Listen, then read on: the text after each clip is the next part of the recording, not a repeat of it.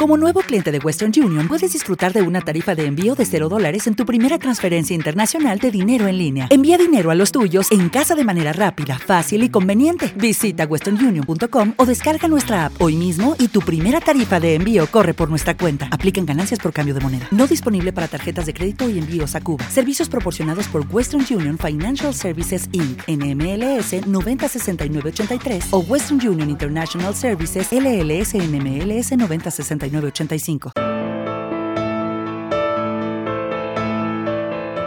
Hola Nasero, bienvenido a Naseros Podcast. Si te gustan los NAS, las redes, la multimedia y la tecnología en general, este es tu podcast. Hola de nuevo Naseros, ya estamos de vuelta, ya me conocéis, yo soy Mac Hosan y este es el podcast del blog de Naseros. En primer lugar, antes de nada, quiero daros las gracias por todo el feedback y todos los comentarios que estoy recibiendo por este tipo de podcast que estoy haciendo ahora para el verano. Ya sabéis que son unos podcasts un poco distintos, son más de opinión y más de cosas distintas que la temática de Naseros. Están teniendo muy buena acogida, estoy recibiendo muchos correos, estoy recibiendo muchos mensajes por Twitter, también hay muchos comentarios en iBox. La verdad es que la acogida ha sido muy buena.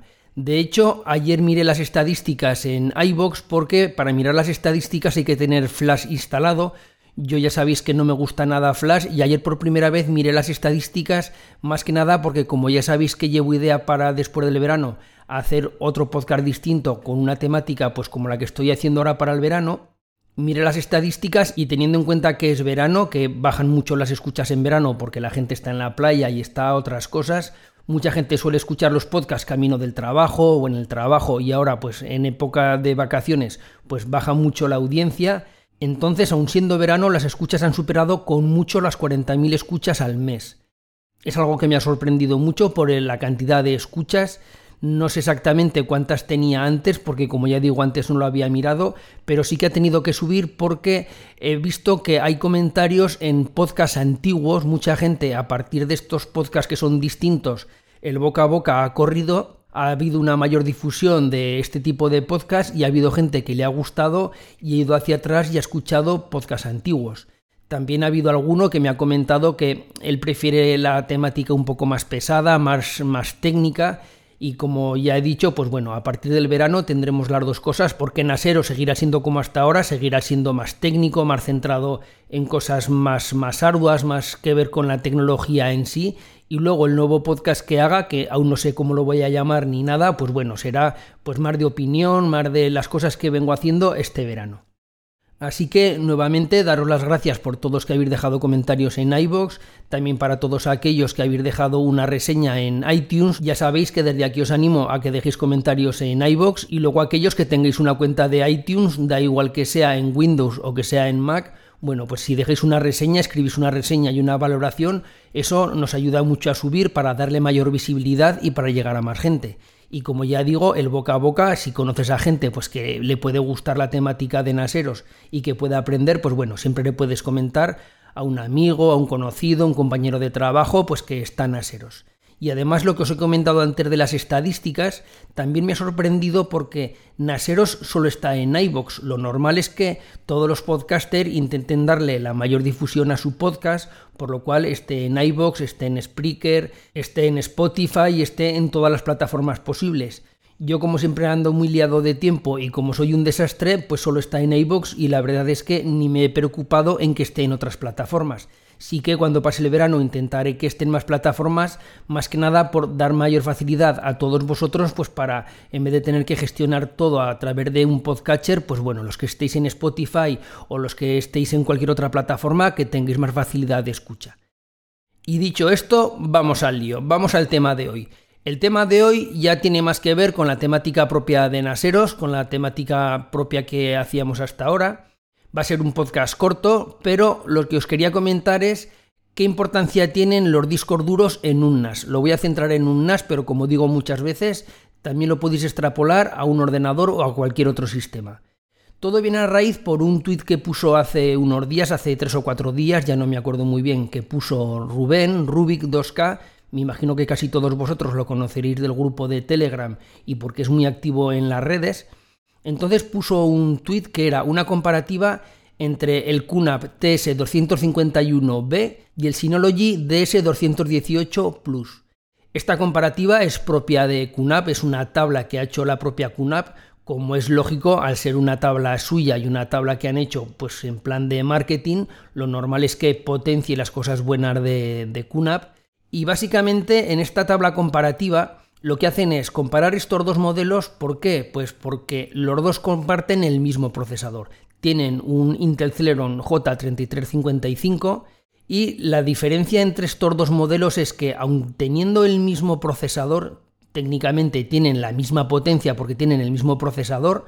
La RAM en los dos se puede ampliar al máximo, los dos se les puede poner dos slots de 4 GB y llegar a los 8, aunque realmente no lo pone en la ficha técnica, pero se puede llegar a los 16.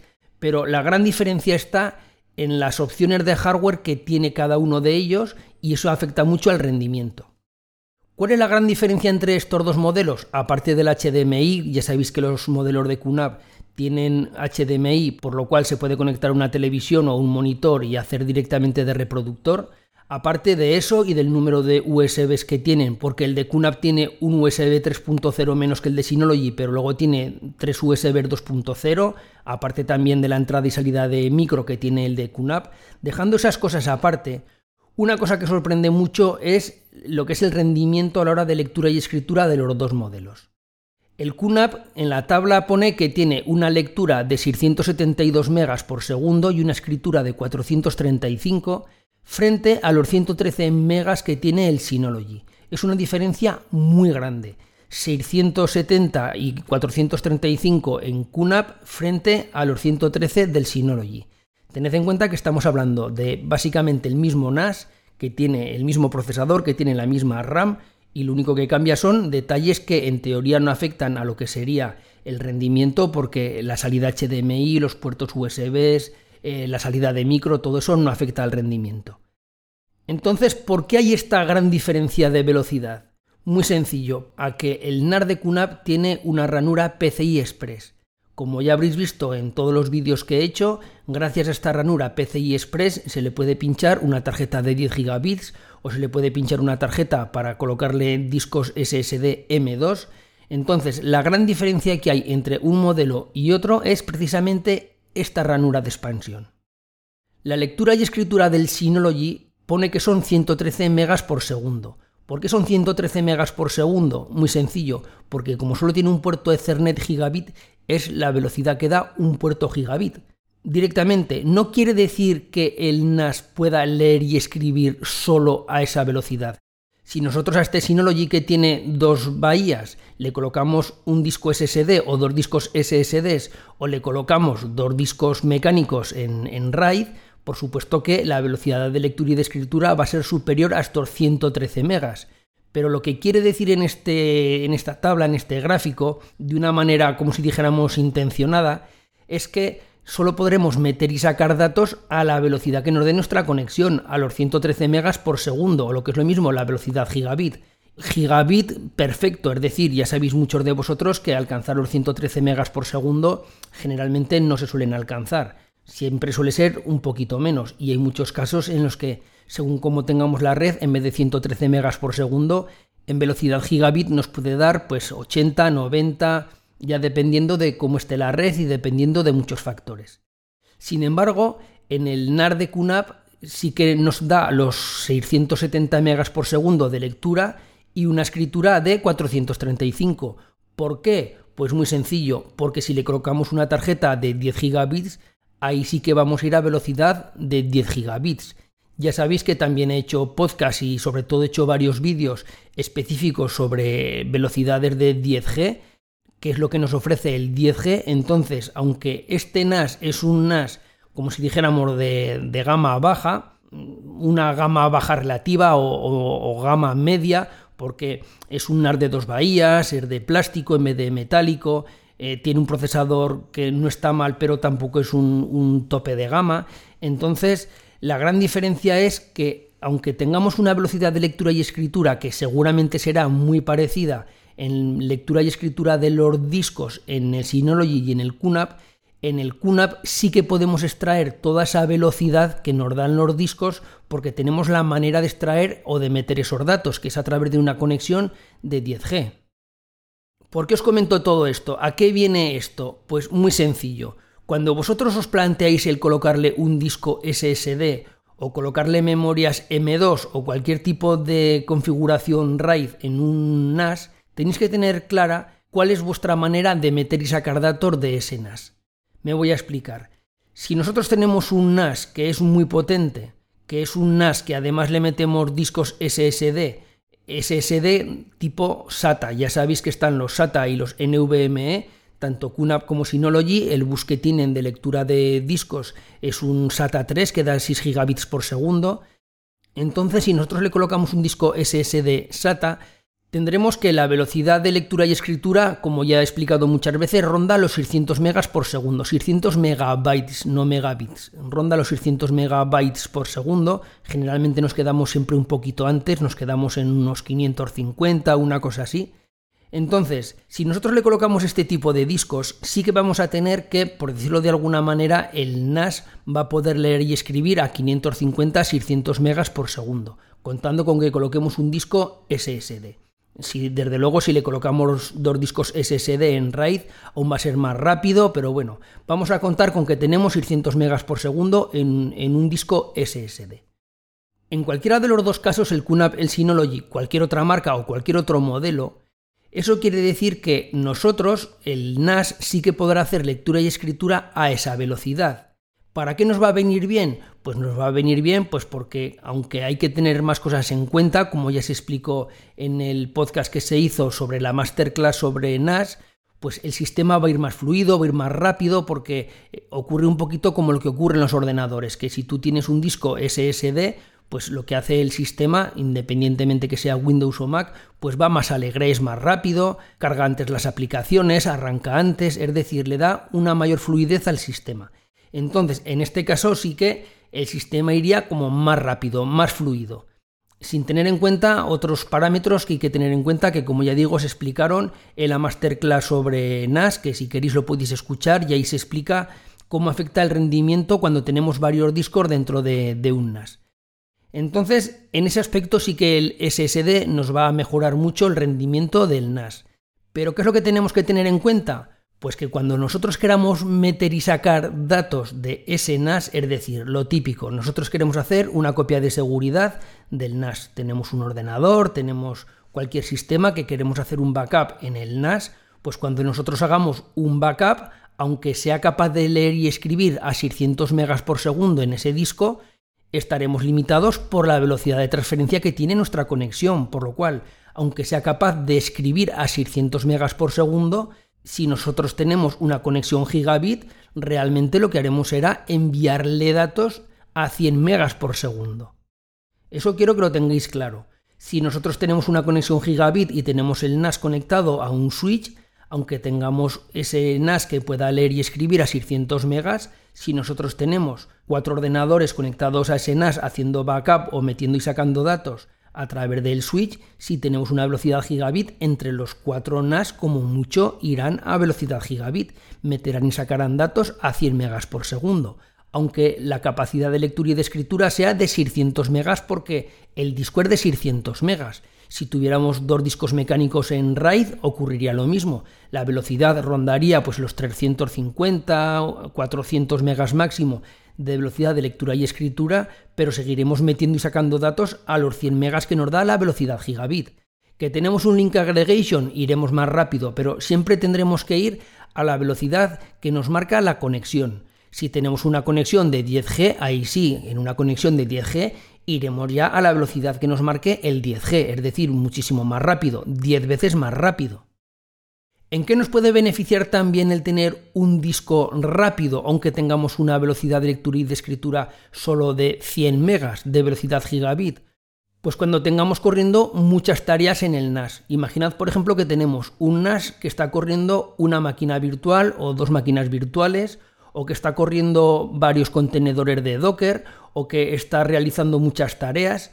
Entonces, claro, cuanta mayor velocidad de lectura y de escritura tengamos en el disco, será mucho mejor. No es lo mismo correr una máquina virtual en un disco que es SSD a que sea un mecánico.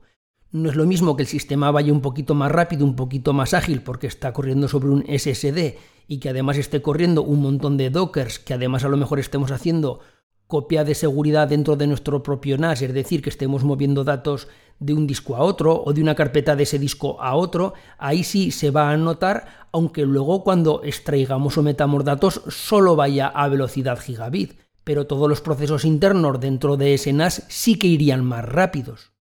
Entonces lo que tenéis que tener claro es dos cosas. En primer lugar, a qué velocidad vais a poder meter y sacar datos de ese NAS, que irá en función de los puertos gigabit que tengáis si podéis hacer link aggregation, si no podéis hacer link aggregation, si es una conexión de 10G, las conexiones de 10G, pues como he explicado más de una vez, de momento están solo para uso empresarial, pero cada vez están más cerca para uso residencial. Uso residencial profesional. Yo ya sabéis que ya tengo montada una red de 10G en casa, pero bueno, yo soy un caso muy particular que no es el común de los mortales, por decirlo así. Entonces, como ya digo, tenéis que tener en cuenta a qué velocidad vais a meter y sacar datos de ese NAS y luego qué uso vais a darle al NAS.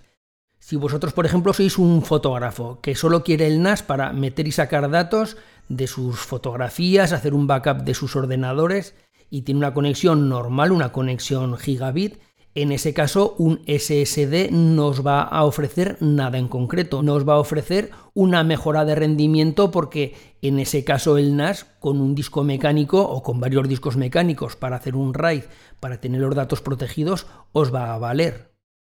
Y luego, aunque tengáis una conexión gigabit, si vosotros vais a correr máquinas virtuales, si vosotros, por decirlo de alguna manera, le vais a meter caña al NAS, vais a tener corriendo un montón de procesos en segundo plano. En ese caso, sí que os interesa tener un sistema más rápido, tener un SSD, porque todo va a ir más rápido y todo va a ir más ágil.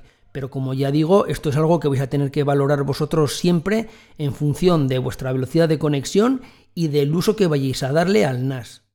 Y luego el precio y la capacidad de almacenamiento de un SSD frente a un mecánico no es el mismo. Si vosotros queréis el NAS para hacer copias de seguridad, lo típico, descargar películas de internet a través de los torrents para luego verlas en vuestro ordenador, verlos a través de Plex en una televisión. En ese caso, un disco SSD no os va a proporcionar nada, porque ni siquiera una aceleración caché, si utilizáis el NAS para ese tipo de uso doméstico de copiar de seguridad de multimedia, cosas así, da igual que sea un QNAP, que sea un Synology, en ese caso yo me tiraría por discos solo mecánicos porque el rendimiento extra del SSD no lo vais a notar y sin embargo por precio de almacenamiento y sobre todo por capacidad de almacenamiento os va a ir igual un grupo de discos mecánicos que un SSD. Entonces esto ha sido lo que os quería comentar hoy, yo creo que la idea más o menos ha quedado clara y nos oímos en la próxima. Esto ha sido todo, un saludo y adiós.